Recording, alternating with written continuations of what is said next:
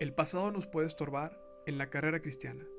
Los fracasos y los pecados nos pueden estorbar si no aprendemos a dejarlos atrás. Todos tenemos cosas de las que nos avergonzamos de nuestra vida antes de Cristo, y a veces esas cosas nos detienen de caminar con el Señor.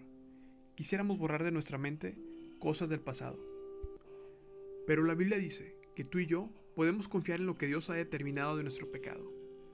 Dios ha dicho que Él no tiene memoria de nuestro pecado y que nuestro pasado lo ha puesto en el fondo del mar. El pasado ya no es una influencia en nuestras vidas. Ya no hay una condenación por nuestro pasado sobre nosotros. Si Dios ha determinado no recordar nuestro pasado, ¿por qué nosotros permitimos que el pasado nos estorbe para correr como creyente la carrera cristiana? Deja el pasado atrás. Si te has arrepentido de tu pecado, si has confiado en el Señor, no permitas que te afecte que ya no tenga influencia en tu vida el pasado sobre ti. Que solo sea un recordatorio de la gracia y la bondad de Dios que nos ha rescatado de una vida de pecado para llevarnos a Él. Pues ninguna condenación hay para los que están en Cristo Jesús. Romanos 8.1. Hemos sido justificados por la fe, si hemos creído en Cristo.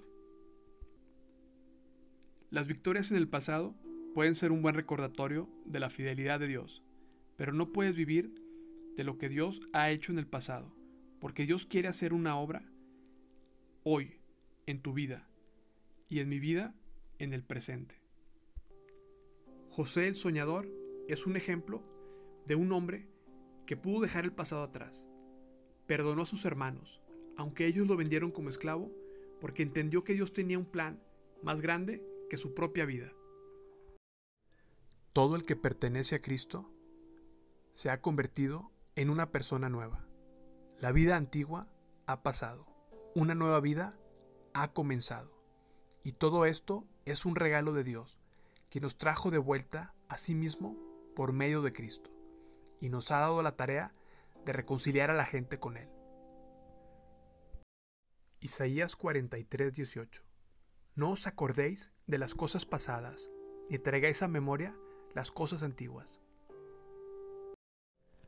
No, amados hermanos, no lo he logrado, pero me concentro únicamente en esto. Olvido el pasado y fijo la mirada en lo que tengo por delante, y así avanzo hasta llegar al final de la carrera para recibir el premio celestial al cual Dios nos llama por medio de Cristo Jesús. Thank you.